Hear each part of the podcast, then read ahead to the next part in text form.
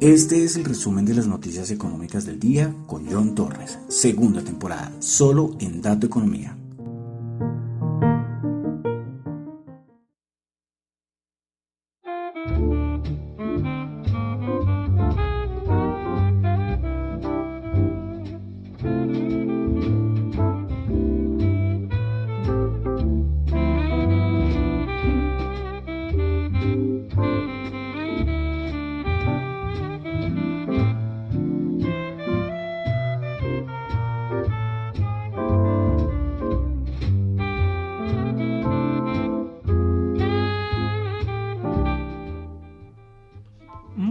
Noches a todos, son las 8 y 59 de la noche de hoy, domingo. Dije que comenzaba a las 9 y hoy comencé un minuto antes, 8 y 59 de la noche. Domingo 12 de febrero del año 2023. Mi nombre es John Torres y este es el resumen de las noticias económicas. Lastimosamente no se pueden hacer el programa como me gustaría hacerlo. Esta semana creo que esta es la segunda o tercera vez que lo hice. Mm, qué, qué pena con ustedes, una vergüenza para los para los que me escuchan, para los que siguen el programa, pues les gusta que yo les dé la información, estar al tanto, pero bueno, tengo ciertos problemas personales, algo de salud, bueno, un montón de cositas que me han no me han dejado hacer el programa al ritmo que me gustaría hacerlo. Pero bueno, más vale tarde que nunca, ¿no? Hoy domingo, 9 de la noche ya. Ahorita todo el mundo está viendo el Super Bowl. Sí, es un evento que mueve muchas o sea, hay muchas personas lo ven, hay gente que no lo entiende el fútbol americano, solamente lo ven por el show. Eh, a mí me gusta el fútbol americano, les cuento. Eh, mi equipo son los Dallas Cowboys y si algún día vuelven a un Super Bowl, eh, ahí estaré viéndolos. Yo creo que me he visto alguna de las anteriores, anteriores Super Bowl. Hoy ves que el último cuarto es emocionante y pues vale la pena ver el último cuarto. Pero el resto a mí no, me anima, o sea, como les digo, así como en el fútbol si no juega ni el Barça ni Millos, pues, pues yo no me veo los partidos. Hay veces que ni siquiera la selección Colombia, imagínense eso. ¿sí? Igual con el Super Bowl, si no están los Dallas Cowboys, pues no me voy a ponerme a ver el Super Bowl, sinceramente. Y, y lo saben hace cuánto los Dallas Cowboys no van a un Super Bowl, no están en un Super Bowl. Creo que es del 94, una cosa así. Imagínense la, la, crisis de este equipo. Pero bueno, todo el mundo viene el Super Bowl y yo estoy aquí en el resumen haciendo el resumen de las noticias económicas. Quiero saludar a los que me están escuchando en vivo en este momento en Radio Dato Economía, los que escuchan el podcast en Spotify, en Apple Podcast, en Spotify, Apple Podcast, Google Podcast, Amazon Music, Fontaine. Esta aplicación de Fontaine, hombre, que les la recomiendo. Ustedes les pagan por escuchar sus podcasts favoritos. Es muy buena, es muy buena. Yo la uso ahora muchísimo para escuchar podcasts. Bueno, entonces vamos a comenzar recordándoles una cosita. Lo que yo comento acá no es para nada ninguna recomendación de inversión, son solamente opiniones personales. Bueno, entonces vamos a comenzar con el resumen de las noticias económicas. A ver, un segundito, yo cuadro algo por acá.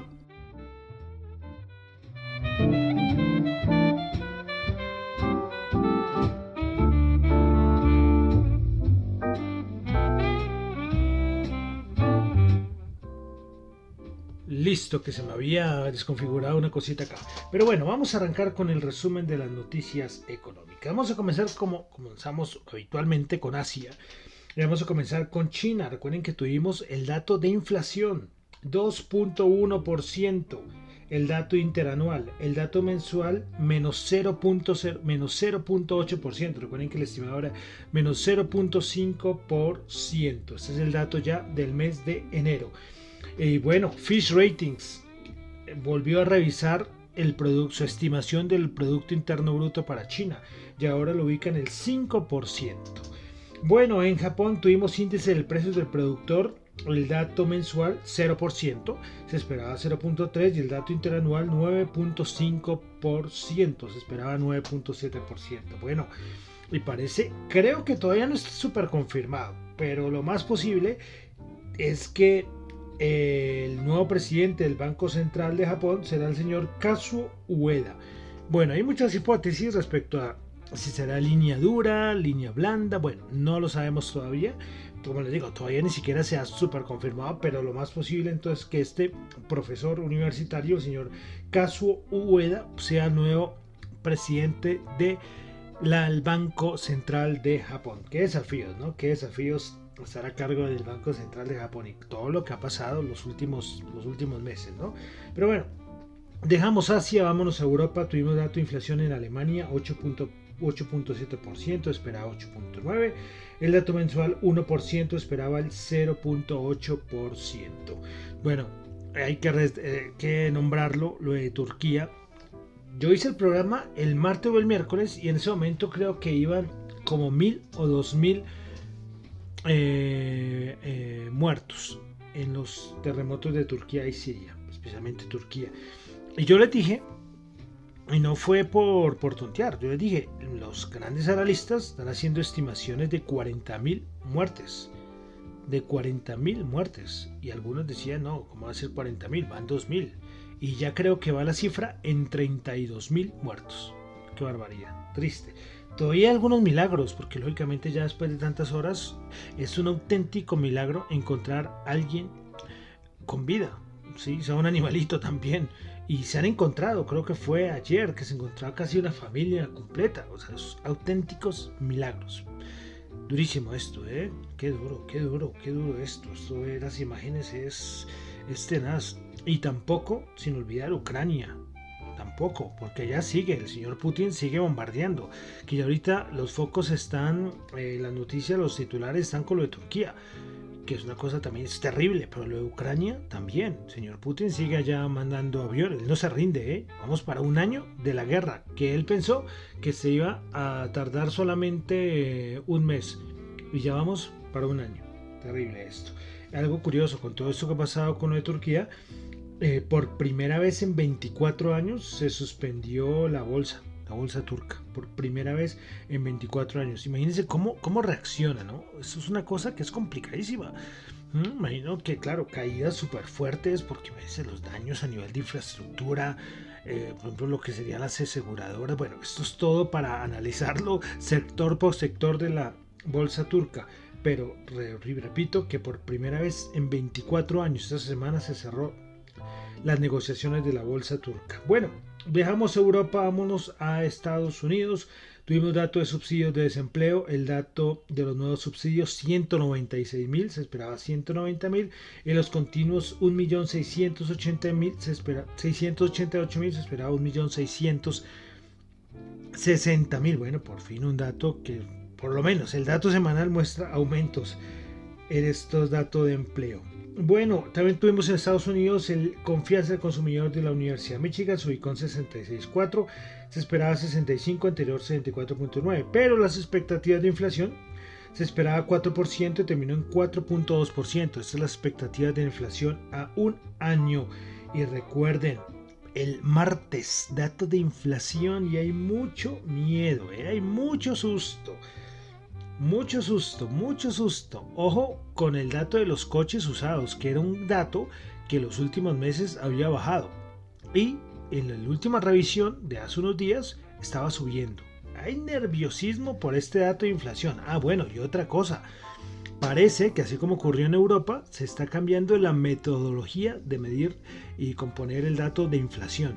Entonces, bueno, hay nerviosismo, ¿eh? nerviosismo. Eh, Respecto a la Reserva Federal, el señor Powell sabemos que va a hablar el próximo 7 de marzo. Va a hablar frente al Comité Bancario del Senado de los Estados Unidos. El 7 de marzo a las 10 a.m. Bueno, es ahora, no sé si es hora oeste, oeste, oeste o central. Bueno, bueno respecto a la Fed, Barclays eh, dice que espera que la Reserva Federal continúe aumentando 25 puntos básicos su tasa hasta el mes de junio. ¿eh? Hasta el mes de junio. La tasa terminal la ubica entre el 5,25 al 5,50%. ¿eh? Entonces, eh, esto dice Barclays. Y también Barclays se atreve a decir que espera en diciembre una, un recorte de 25 puntos básicos la tasa. Bueno, esta semana también tuvimos a Biden hablando frente al, Congreso de los Estados Unidos. Voy a resaltar dos cositas. Primero, que no piensa que, la, que haya recesión en Estados Unidos este año. Eh, también lógicamente aplaudió los datos de empleo, porque precisamente, ¿no? Curioso, un dato de empleo que tanto alboroto nos dio la semana pasada, que fue muy nombrado y fue algo para resaltar por parte de Biden. Bueno, y lo otro es que Biden, aunque esto podría ser parte de mercados, pero es que Biden vuelve a proponer, no es la primera vez que se habla, de cuadri, cuadri, cuadruplicar el impuesto sobre la recompra de acciones corporativas es que esto es algo, un factor muy determinante a la hora de, la, bolsa, ¿eh? por eso lo podría haber tranquilo, tranquilamente mencionado en la parte de mercados, pero bueno, esto lo dijo Joe Biden. Que se vaya a realizar no lo sabemos, pero bueno, lo dijo el presidente de los Estados Unidos. Bueno, y otra cosa es lo que está pasando con los objetos voladores no identificados en Estados Unidos y en Canadá. Esto pasó de un globo que supuestamente tenía fines meteorológicos y que al final parece que esto no tenía fines meteorológicos y era un globo chino y ahora por todo lado, en las últimas ¿qué? 48 horas han derribado como 3 o 4. Esto ya está un poco, un poco salido de tono, ¿no? Precisamente el Pentágono, hace unos segunditos yo lo, yo lo compartí a mi cuenta de Twitter, dijo, porque le preguntaron, ¿y qué? ¿Y será que ya no son aliens? Y el Pentágono dijo, no, que de momento no tienen ningún indicio de que sean aliens los, los que están por ahí. O sea, ya esto, ojo. Yo precisamente revisando, recuerdan, en algún programa del año pasado, yo les decía, ya tenemos eh, guerras, ya tenemos eh, pandemia, ya tenemos, o sea, tenemos de todo. Solo nos falta invasión alienígena. ¿Recuerdan alguno que me, me escuchó por allá el año pasado? Ya tenemos todos los los guiones de, Hollywood. Y hombre, y ahora con esto es que increíble, ¿no? Y bueno, respecto a todo, o sea, esto no se quedó en que China envió un globo raro a Estados Unidos, no. Estados Unidos parece que va a armar una lista negra de exportaciones de bienes chinos precisamente como represalia por todo esto que está pasando de los objetos no identificados que no saben si al fin son chinos o de dónde son. Bueno, pero bueno, ahí dejamos la, todo esto, veremos, a ver. Es que el, trending topic era UFO, ¿sí? Eh, eh, y aliens, una cosa un poco loca. Bueno, dejamos Estados Unidos, vámonos a Latinoamérica. Comenzamos con México. Eh, tuvimos dato de inflación en México 7,91% en enero. Y también tuvimos que el Banco Central de México aumentó 11 al 11% sus tasas de interés. Pasamos aquí a Colombia y es que, según información del Banco de la República, en noviembre del 2022 la deuda externa del país se ubicó en 180.333 millones de dólares. Esta cifra superior en un 7,12% a los 168.352 millones de noviembre del 2021. Eh, bueno, este fue el dato entonces de la deuda externa del país. Bueno, más cositas, se sigue hablando. Recuerden que el gobierno tiene propuestas de reforma, eh, de, reforma pensional, reforma de la salud, reforma del sector eléctrico y esto eh, está poniendo nervioso a muchos analistas. y es que se está generando una gran incertidumbre jurídica al sector de servicios públicos. Y ojo, y es que esto eh, lo que hace es dañar la confianza a los inversionistas. Por ahí decían que, eh, claro, es un ejemplo, ¿no? Y ya también lo le puedo decir acá. Si ustedes les dicen, bueno, mire, le ofrezco esta empresa, quiere invertir en esta empresa, pero que tiene problemas con fluido eléctrico, que solamente va a funcionar algunas horas a la semana, ¿usted les gustaría invertir? Eso es lo mismo que le podemos proponer. Si aquí vamos a tener problemas con el suministro de energía, imagínense eso, que al inversionista, ¿qué le va a interesar? Es un ejemplo, por eso hay tanto nerviosismo con la parte del, sector, bueno, servicios públicos, pero especialmente lo que es el sector energético. Precisamente esta semana, eh, los gremios energético le enviaron al presidente Gustavo Petro un informe, una carta, en la cual le dicen que, señor Gustavo Petro, usted no puede asumir todas las funciones de la Comisión de Regulación de Energía y Gas. Sí, eh, de verdad, pues que, como le digo, es que coger y fijar tarifas a nivel del sector de energía es un suicidio. Recuerden que la fijación de tarifas, fijación de precios a, corto plazo, a corto plazo, puede ser hasta bien. Claro, los efectos son positivos, pero a mediano o largo plazo es, una muerte para el sector donde se hace esto. Si rompe la competitividad, eh, lo que hacen es que empresas que se dedican a, prestar, eh, prestar servicios en el cierto sector donde se fijan precios suelen retirarse del mercado, entonces esto afecta la, la oferta del producto, el servicio, bueno, esto es una, cosa espantosa. Pero bueno, ya los gremios del sector, de, como les digo, del sector energético se han hecho sentir. Veremos a ver, a ver qué pasa. Bueno, finalmente el presidente, perdón, el presidente, no, el gerente del Banco de la República, el señor Leonardo Villar, estuvo, esto fue el viernes, interviniendo en el 25, bueno, en un congreso de tesorería, creo que esto es en la ciudad de Cartagena, donde destacó que la tasa de interés ha sido aumentada de forma drástica durante el último año y medio.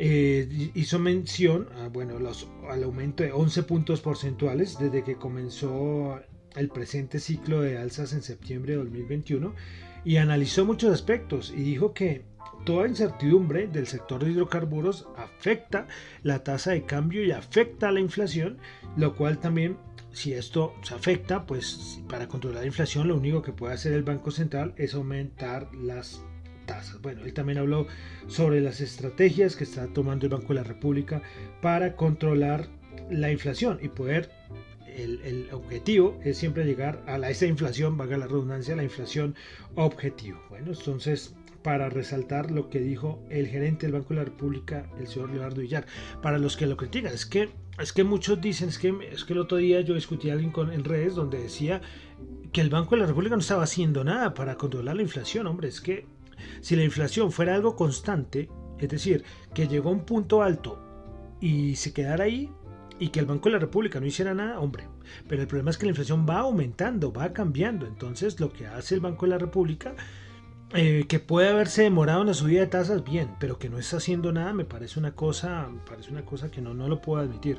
Sí, es, sí, que el Banco de la República está haciendo, tratando de hacer su mejor trabajo. Cuando en un momento ya el Banco de la República, uno diga, el Banco de la República no está haciendo nada malo, que pierde su autonomía, pues yo voy a estar aquí inmediatamente criticando, criticando y sí, como lo suelo hacer con muchos temas, pero por el momento el Banco de la República está tratando de hacer su mejor esfuerzo. Recuerden, como les digo, es que la inflación va aumentando y que la inflación aumente no es en sí culpa del Banco de la República. ¿sí? Como digo, solamente la incertidumbre de los hidrocarburos afecta a la TRM el dólar y esto hace un efecto, esto tiene una terminología técnica, pero no lo voy a mencionar acá, la, cómo es el impacto del, de la devaluación de la moneda en la inflación. ¿sí? Entonces, bueno, defendiendo aquí un poco el Banco de la República. Listo. Dejamos entonces Colombia, vamos a pasar ya a cositas varias de mercados, commodities, criptos, índices. Comenzamos con petróleo y es que el viernes tuvimos un subidón del petróleo, fue porque Rusia dijo que planea en el mes de marzo cortar su producción en 500 mil barriles de petróleo por día. Y también la OPEC, al momentico se lo voy a decir, bueno, que ellos recorten, nosotros no vamos a tratar de equilibrar el mercado. Esto fue un subidón para el petróleo fuerte. Bueno, y se sigue hablando de inteligencia artificial, ¿no? Por todo lado, ¿eh? por todos lados se está hablando de esto, que Alibaba eh, va a desarrollar también un nuevo sistema este de inteligencia artificial. Eh, y también esto no fue positivo para todos. Esta semana Google hizo su lanzamiento de BART. BART era su, su competencia del chat GPT, ¿no? su inteligencia artificial. ¿Qué pasó? Pues en la prueba en vivo hubo una falla Sí, por una cosa de la NASA, bueno, una cosa ahí que lo dio mal. Inmediatamente la Google, la acción de Google se desplomó. En dos días cayó el 13%. que, puede ser una cosa absurda, sí, o que no solamente fue por esto, pero fue curiosamente, salió mal lo de la prueba esta del BAR, de la inteligencia artificial de Google y para el piso de la acción. Eh, varios han criticado a Google porque Google no es de las empresas que suele hacer estos lanzamientos tan apresurados. Pero miren, del afán queda el cansancio, del afán quedan varios millones de pérdida a nivel bursátil, ¿no? Vamos a ver qué pasa con, Google. Bueno, más cositas, el Credit Suisse también fue mucha, dio mucho a que hablar, sacó sus estados financieros y para nada para nada atractivos, pues sus pérdidas en 2022 fueron de 7.381 millones. Y es que son las peores pérdidas desde la crisis financiera del 2008. ¿Qué irá a pasar con Credit Suisse? Bueno, eh, listo, y vamos a pasar ya al mercado. Vamos a revisar cómo están los índices en este momento, los futuros de los índices, perdón. Porque recuerden que ya comenzamos semana. La semana del dato de inflación. Ojo con ese dato de inflación. ¿Qué dicen? Bueno, recuerden que hasta hace unos días todo el mundo era, nos vamos a 4.500, ¿no? Hasta hace una semana larguita. Pero ese dato de empleo, que sea verdad o no, fue el dato de empleo y ese dato de empleo asustó mucho al mercado y esta semana nada que pudo levantar cabeza. Bueno, vamos a ver los índices. ¿Cómo están en este momento? El SP500 bajando 30, perdón, bajando 14 puntos a 4075. Ojo con el soporte. Así como siempre decimos que por encima de 4200 esto se va para arriba, que es lo que todos los analistas técnicos están esperando que suceda para decir y gritar en todos los titulares, se acabó la tendencia bajista. Pero, oh, que no sos, todo es maravilla. Por debajo de los 4000 hay problemas, ¿eh? Pues bueno, en ese momento los futuros, el SP500 baja 14 puntos a 4075, el Dow Jones baja 88 puntos y el Nasdaq 100 baja 59 puntos a 12244. Bueno, vamos a pasar a el VIX, el VIX, el querido VIX. Pues el VIX lo tenemos en 20,53. Ojito, ahí preparándose. Ahí, o vuelve a ubicarse debajo de 20 después del dato de inflación que tendremos el martes, o puede dar sustos. Bueno, el dólar, que fue otro que desde el dato de empleo empezó a subir con fuerza. 103,73 en este momento, ¿eh? volviendo a retomar los máximos desde inicio del febrero desde febrero 7. Estamos 103,73, subiendo con fuerza. Y vamos a mirar la rentabilidad de los bonos. Claro, con todo el dato de empleo, que no fue bueno, inmediatamente todo el mundo dijo, bueno, pues la Reserva Federal, si quiere seguir subiendo tasas, pues puede seguir subiendo tasas. Y esto inmediatamente afectó a los bonos y la rentabilidad. Recuerden, cuando yo digo afectar a los bonos es un aumento de la rentabilidad, es decir, una bajada del precio pues la rentabilidad del bono de Estados Unidos ya se ubica en 3,73. ¿Será que lo volveremos a tener el cercano al 4? ¿De qué dependerá? Del dato de inflación del martes. Por eso hago tanto, tanto, tanto, recalco tanto lo del martes, porque es un momento muy importante para el mercado. Bueno, vamos a ver en este momento cómo están las materias primas, los futuros. A ver acá, ¿dónde están? Listo. El oro bajando, lógicamente, con el dólar otra vez tomando fuerza, el, el oro bajando a 1.872 dólares la onza, bajando el 0,1%. El WTI 79,1 y el Brent en ese momento está en 85,8. Bueno, vamos a pasar entonces a la parte de bueno, el dólar en Colombia, ya solo queda un día para mañana, 4.777. La subida muy a la par con el DXY. Bueno, y vamos a pasar a las criptos ya para terminar por el día de hoy. Entonces vamos a pasar a las criptos como están. Porque las criptos, da que, el mercado también está muy nervioso, ya les voy a contar otra razón no muy buena para las criptos. Bueno, el Bitcoin va bajando el 0,3% y en la semana ya va bajando el 5,5%. Ethereum bajando el 1,5%. BNE subiendo el 0,1%, Ripple bajando el 2,8%, Cardano bajando el 1,7%, Dogecoin bajando el 0,6%, Polygon Matic bajando el 1,7% y Solana subiendo el 0,8%. Bueno, ¿qué ha pasado con las criptos? Les decía que hay una razón bajista para las criptos y es que la SEC, la Security Exchange Commission en los Estados Unidos, pues quiere prohibir el staking de criptos. Bueno, acá es un poco de términos que pueden ser nuevos para unos y vamos a ver.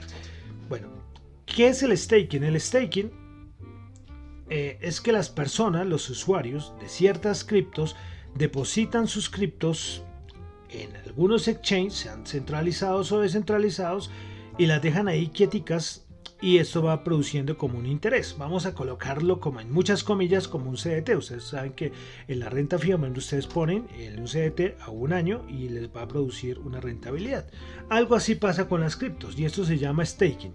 ¿sí? Bueno, acá es una cosa más de a nivel de la prueba de, el, proof, of, proof of stake, que bueno, voy a entrar a mencionar acá. Pero entonces, ¿qué pasa? La Security, la SEC, la Security Exchange Commission, dice que quiere prohibir estos staking en los exchanges centralizados.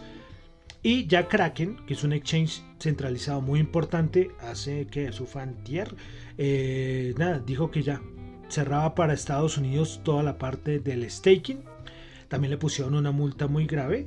Y lo que están diciendo es saber qué va a pasar con Coinbase. Coinbase, que es el exchange centralizado más importante de los Estados Unidos, eh, ellos han dicho que no, que están totalmente en contra de lo que quiere la Security Exchange Commission, pero, pero hay miedito, ¿eh? hay miedito por lo que puede pasar. Es algo, es algo loco, no sé, es algo loco, no, es algo extraño, porque, porque ¿qué pasa? El problema es que todo el mundo se iría a los exchanges descentralizados a hacer su staking. Entonces yo creo que no sé, esta jugada de la Security Exchange Commission, pues no sé, es como que tiene ahí todo controlado y lo puede vigilar. Y ahora mucha gente va a sacar sus criptos, como les van a prohibir, si los prohíben en Estados Unidos, pues los van a sacar a unos exchanges centralizados. Bueno, son las cosas que tiene la, la, los, los, la, Security Exchange Commission. Eh, Gary, se me olvidó el nombre, que está al frente de la SEC. Bueno, y esto entonces, esto es negativo para el mercado de las criptos. Y lo otro, aunque esto es un poco más, bueno, lo de ordinals. Recuerden que les hablaba mucho aquí de los, NF, los NFT, ¿no? Que tienen un montón de usos. Y uno de esos es el arte digital. Y es que, a ver, ¿cómo hago para no meterme con términos muy técnicos, para no confundirlos? Pues bueno, el asunto es que Bitcoin tiene su propia blockchain, que es la red, y ahí lo que hace uno hace es eh, compartir y intercambiar valor. Pero el problema es que varios se pusieron a meterle imágenes dentro de la, dentro de la red, ¿sí? Dentro, y es, muchos dicen que no son NFTs, pero bueno, vamos a colocar lo que son, entre comillas, NFTs bajo la red de blockchain.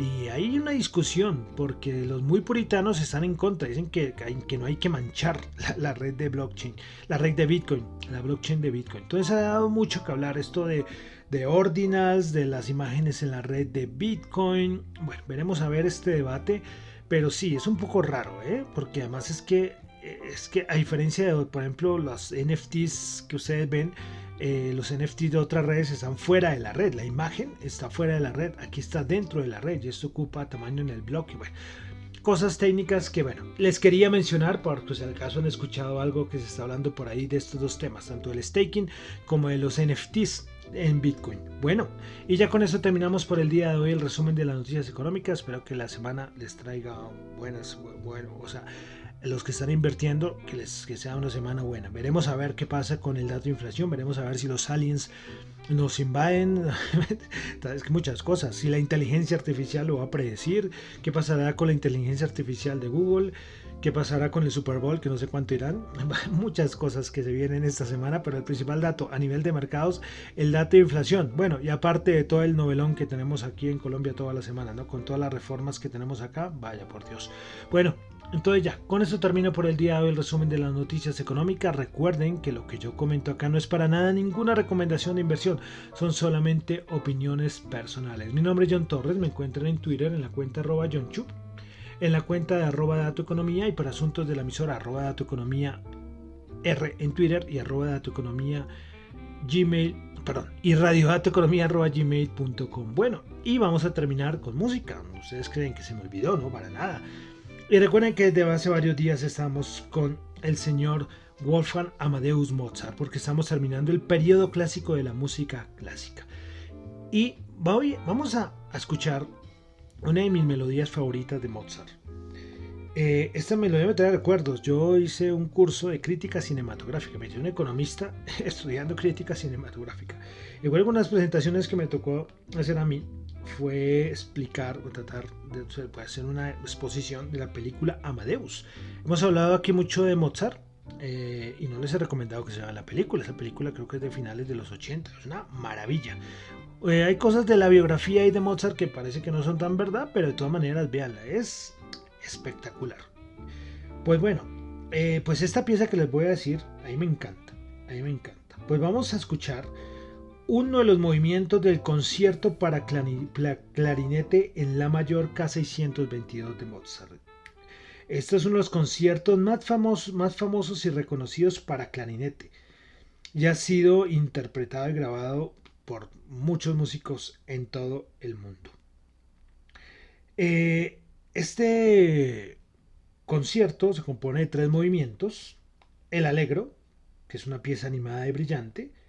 El Adagio, que es una pieza más reflexiva y melancólica. Y el Rondo, que es una pieza más alegre y animada. Pues el día de hoy terminaremos el resumen de las noticias económicas escuchando, como les digo, una de mis piezas favoritas de Mozart y es el Adagio del concierto para clarinete en la mayor K622. Entonces con el Adagio de este concierto de, para clarinete de Mozart terminamos por el día de hoy el resumen de las noticias económicas. Muchísimas gracias.